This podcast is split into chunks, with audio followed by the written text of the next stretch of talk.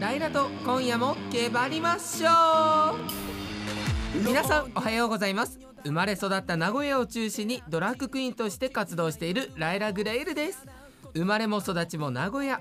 バケーや YouTube での発信などいろいろ行っておりますそして今日もアシスタントはこちらこんばんは、CBC アナウンサー榊原祐介です。よろしくお願いしまはい今日もよろしくお願いしますす。ちゃんとね、今日持って行ってくれましたね。はい先週の反省を生かしました、はい、先週はなぜか今日はとはい言いましたが、先週も今週も来週も私がね、アシスタントですからね、よろしくお願いしはよろましす。くお願いしますライラさん、今日の衣装はまたカラフルですね。そうなんです今日ちょっと蛍光グリーンを取り入れております、ええまずこの胴体のところ、はい体のところは緑色のモフモフですうね。んもう見たくなるでしょうもう見たくはならないですけどうね。ん柔らかいよええ ええ森蔵みたいですね。 そうですね全体のフォルムは森蔵ええキッコロみたいな、えー、そうそうそどうっちかそう。というと可愛いキッコロの方かなと思ってるんですけどああ、なんとなくの森蔵が最初イメージできましたてかね。森蔵とキッコロっていまだにみんなの中で認知ありますありますよ。僕はありますよ。愛知県民だとあるか、ええそうですね。そうですね全国の方だと分かんないかもしれないですよねそうですね。愛知万博2005年ですので、もうんうんうんう17年前。 えー、嘘。 17年前か成人だったわあ、小学校6年生でしたわ。嘘バンバン酒飲み歩いてた そんな森蔵みたはいいなフォルムで。は今い日はね登場ということで、でねまた頭の方がそうれなんではすあのあれだラグビーの選手がつけるようなあそうですねヘッドギアみたいそうですそうなですは形ただそれもカラフルになっていていてっぺんからははいポ金ニーテ髪ールががああポニーテールはーいぶら下がっておりますね金髪が頭の上からぴょんと出ているとそうなんです髪色も急に変わりましたねそうなんですよだってもう男性って丸いもの柔らかいもの揺れるものに弱いんですって そうだからおっぱい好きでしょわわかだるーから私もキッパ好きだから同じ理論だと思ってるもんだから意外とポニーテールって人気なんですってええそうあそうそう揺れるしそうそうそうそう柔らかいしっていうの でちょっとねうなじが見えたりとかあねそうそうそうそういや今日はね午前中の収録ですけども今日全開ですねありがとうございますオープニングから飛飛ばしまくりますね嬉しい何を飛ばしてるん ですかあのあスピードねああなるほどスピなードるほどそうもうそれはね収録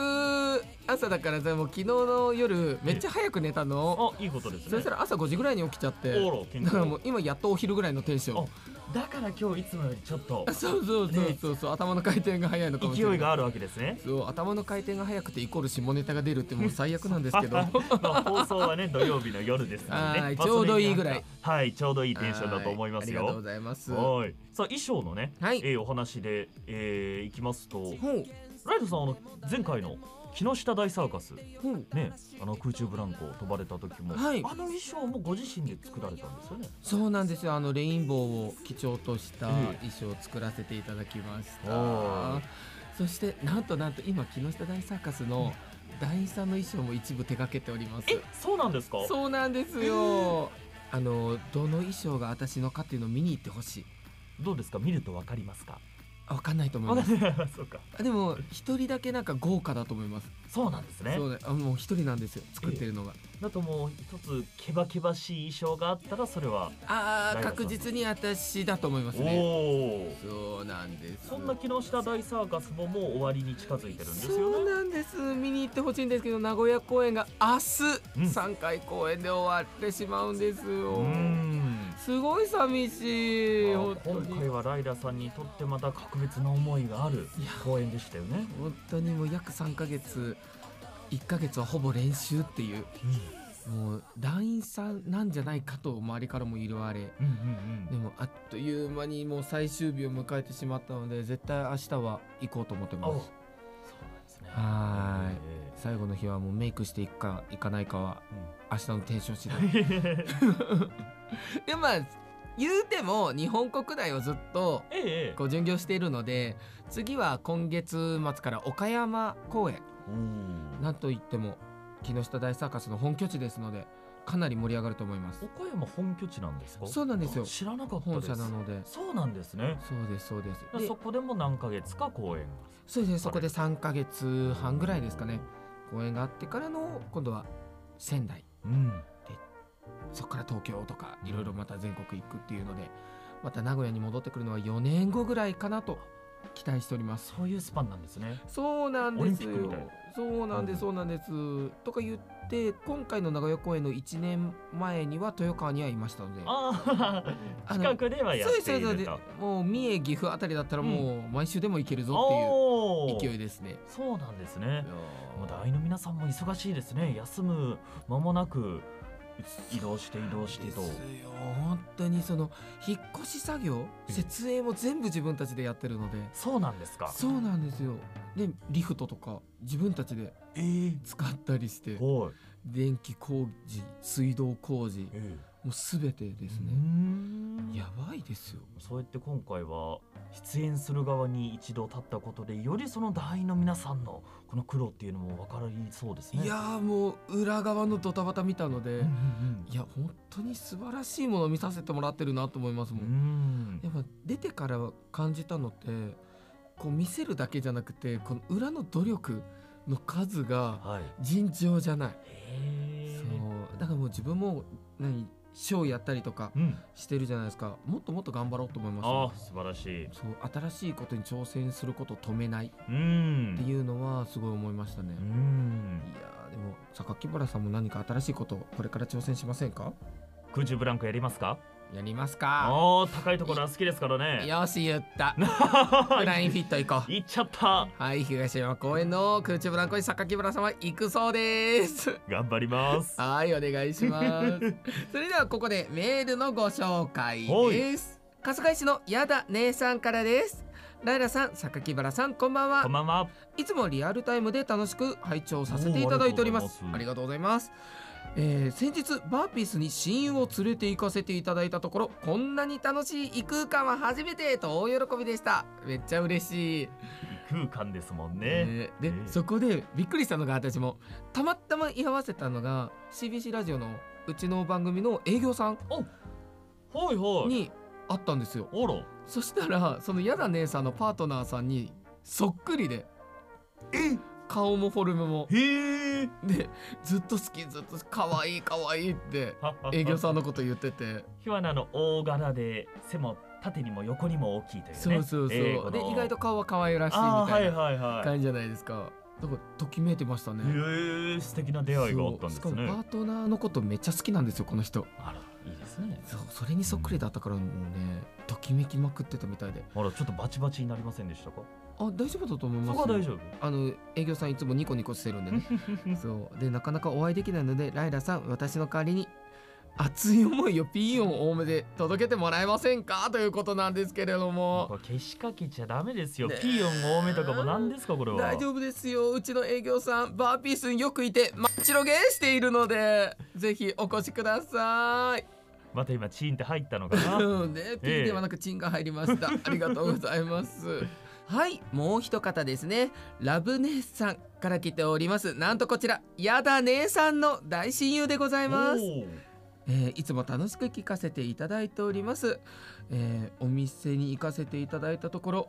お酒も美味しいし話も面白いしライラも綺麗で楽しくてリアルを忘れてしまいそうになりましたということですね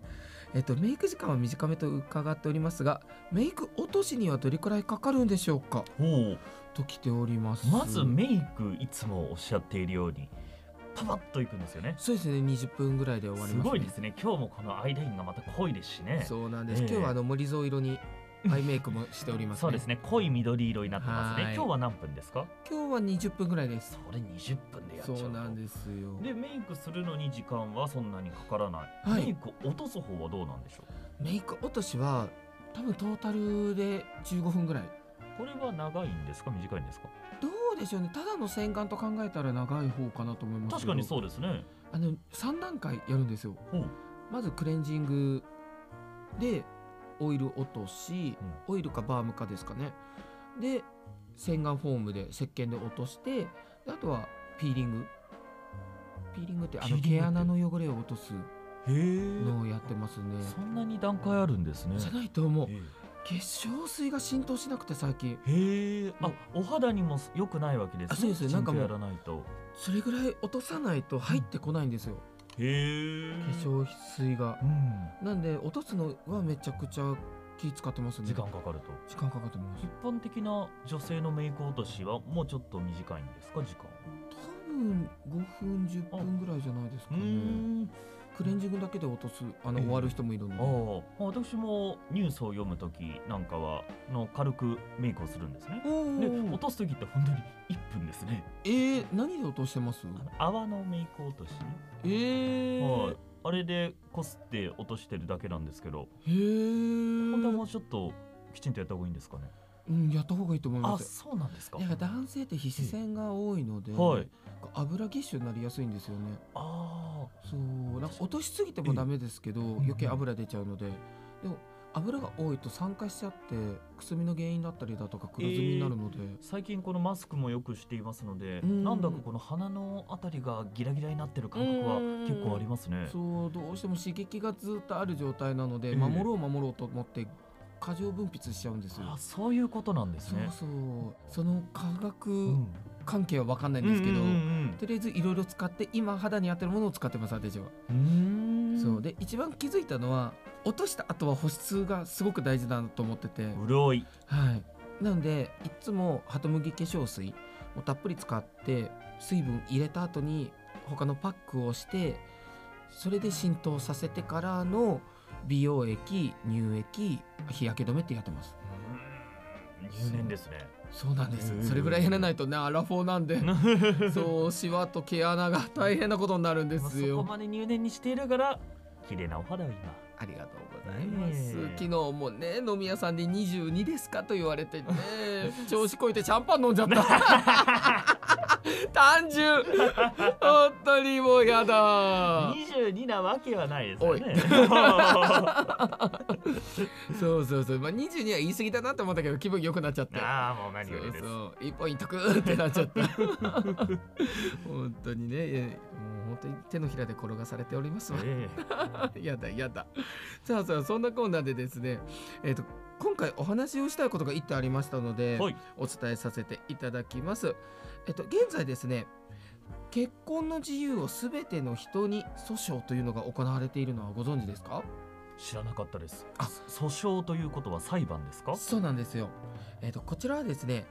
どんな方でも結婚の制度を受けられるというものになります。まあわかりやすく言うと同性婚。はい。の裁判が行われてるんですけれども2019年から日本で開始されましたで今度ですね6月の17日の金曜日11時から名古屋地方裁判所の1号法廷にて、えー傍聴が可能になっているんですけれども、まあ、内容としてはこう同性婚がなぜできないのかっていうところを、まあ、人権の観点でこう話をしていってるような状態です。うん。同じ日本人日本国民でありながら結婚できる人できない人っていうのがいる状態っていうのがまずおかしいんじゃないかっていう、現状男性と女性は結婚できますが、はい男性と男性あるいは女性と女性は認められていないというのが現状ですよね。そうですそうですただその権利って同じ人間だったらあってしかるべき選択の自由が広がるべきだなっていうので戦っているような状態ですね。でどういったところがやっぱり結婚制度がないと不便なのかっていうと相続ができない片方が亡くなった時にうんはい。い同じ家にずっと暮らしていたのに出てかなくちゃいけなくなったりだとか、うんまあ、財産もそうですけれども突然家がなくなってしまう、今財産分与は配偶者に行くというふうになっていますが、その書類上というかはい、法律上の結婚をしていないとそれが認められない。そうなんですよいくら遺言書が残ってても親族が出てきてしまったらああなるほもど。らえないんですよええであとは外国籍の方が例えばパートナーだったりしたら同じ国で暮らす権利が持てないええうん。結婚をすると日本国籍を持てるけどその結婚制度がないがゆえにお互いの国の国籍でいるしかないっていうのがあったりしますね。あとは病院で命に関わる時にそばにいられないとか病状すらも教えてもらえないっうん。ていうところがあったりあとは子供を育てていく上で赤の他人のままはい。っていうのもありますねどうしてもパートナーシップ制度では補えないものがあるのでそういったところでやはり傍聴の人数が多ければ裁判官の人もあこんなにも気になってる人が多いんだ問題になってるんだっていうのを目に見えて表せるので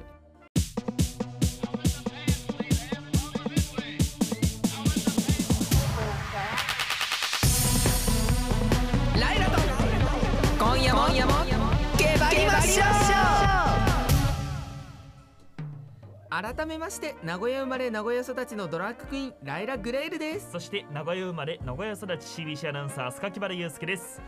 先週ですねほう番組のノベルティのお話をしましたよねいやーそうなんですめちゃくちゃ欲しいなと思ってて、ええやっぱこうやって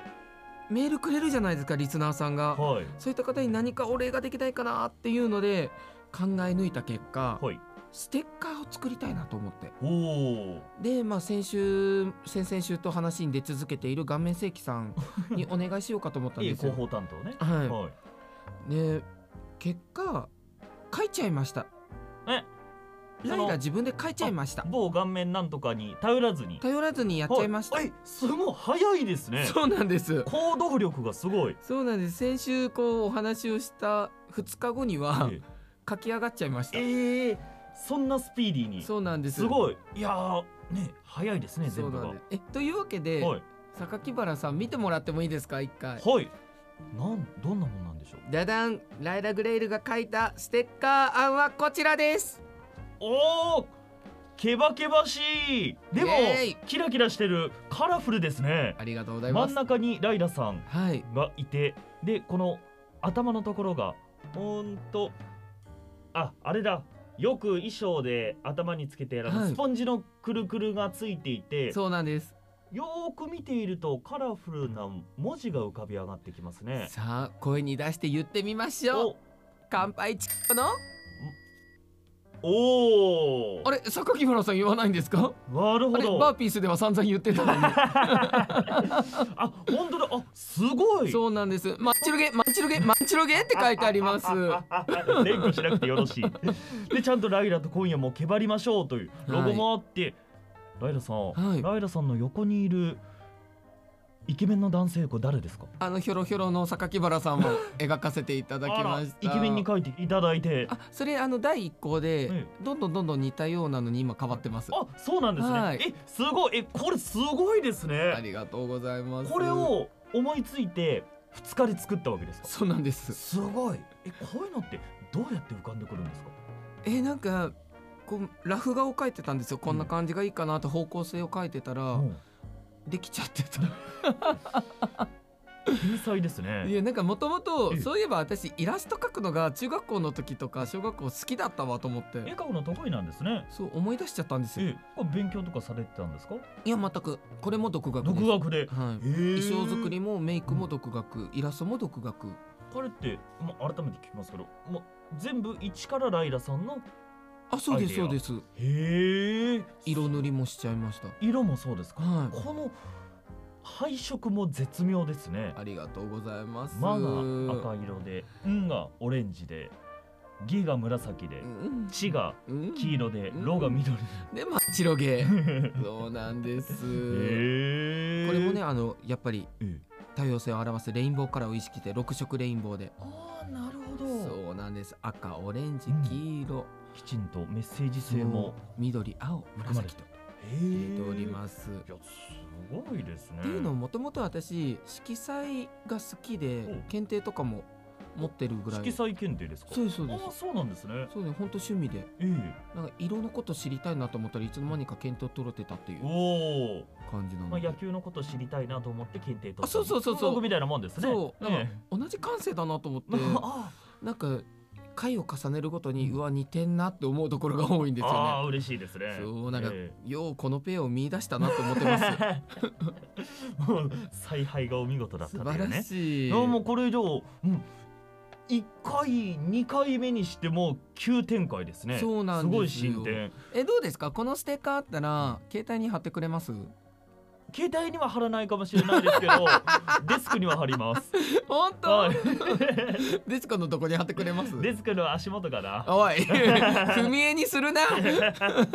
でもいろんな人に配りたいですこれは。ですよね、えおすすめなんえです、ー、楽しくなってきました。やったーそう見てるだけでも楽しい賑やかなステッカーがいいなと思ってえー、これはリスナーの皆様にいい報告がそうなんです近々できるかもしれませんいねや。これえツイッターで画像載りますかねどうなんでしょうあやったライラと今夜もけばりましょうの公式アカウントで、はいなんと画像も出てるそうなんでぜひ皆さん見ていいねとフォローお願いしおます願いします。あ嬉しいやったねうん。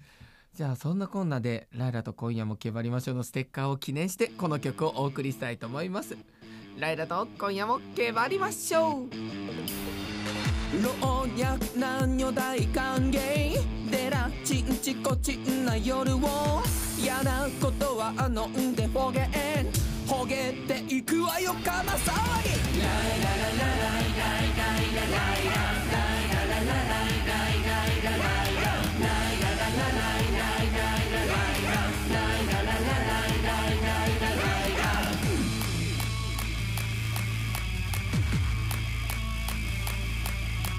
みんな準備はいい今夜もけばりましょう笑顔集まる不思議な異世界今日も疲れたら不死身にいらっしゃい酎ハイ焼酎それともあたしシャイなあなたもみんなで楽しみましょう乱れてみせ本当のあなたワイワイはしゃいでみんな仲間あなたいないと寂しいけない奏でましょう愛の乾杯 Day by day, sweet every day, yeah, yeah, yeah 魔法のシャンパン抜いちゃおうかな世界で一番輝いてるのあなたと今夜もバーピースでみんなハッピース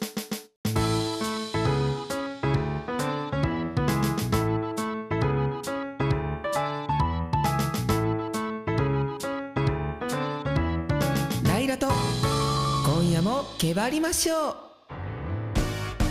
では第11回の放送早いものでエンディングのお時間ですはいありがとうございます今日はなんかちょっと真面目な回になった感じがうんしますね、そうですねでまあまあまあこの番組ならではだからいいかなと思っております。ねライラさんならではの、はいね、視点からのお話を聞けちましなたみに同作はまだこれからなんですけどパートナーシップ制度って愛知県どれくらい進んでると思いますどれぐらいなんですか実はですね愛知県だと10の自治体がパートナーシップ制度を設けておりまして、はい最新だと5月の1日から春日井市でパートナーシップが組めるようになっております。うんで全国でいうと218自治団体で人口普及率でいうと52.6%。はいを、まあ、半過半数を超えているんですよ。そうなんですそうねですそうです。へーなんでぜひね名古屋も早々に進めていただければと思っております。はい、この番組お便りも受け付けています CBC ラジオの「ライダと今夜も決まりましょう」の番組メールフォームから送ってくださいライダさんへの質問相談してみたいこと何でも OK ですそして Twitter では「ハッシュタグケバケバ」でつぶやいてくださいケバケバすべてカタカナですさらにこの番組は全世界で配信しておりますスポス ポスポスポえ濡れボイス？ Spotify ちょっとね今ねはい口が回りませんでしたね Spotify などで配信しております8回目の放送から笑いすぎですよ8回目の放送からタイムテーブルも書いてありますのでそちらも参考にしてみてください笑い止まりませんねいや急に濡れたわ。 はいえー今日の放送の配信予定は来週の日曜日あたりとなっておりますライトさん他にお知らせはありますかごめんなさい。ごめんなさい榊原さんの濡れボイスが響いてます股間にはいそれではお知らせです、えー YouTube えー土曜日日曜日の夜に配信をしておりますまたですねこの後バーピースにてお待ちしております老若男女関係なく20歳以上であればどなたでも遊びに来れるカジュアルなバーですちなみに本日ライラはクラブイベントに繰り出しておりまおすう、えー、栄のアバウトにてド変態パーティーしておりますのでスポスポな皆さん遊びに来てください引っ張らなくてよろしいですよ、えそれではまた来週この時間にお会いしましょうせーのごごききげげんんよようう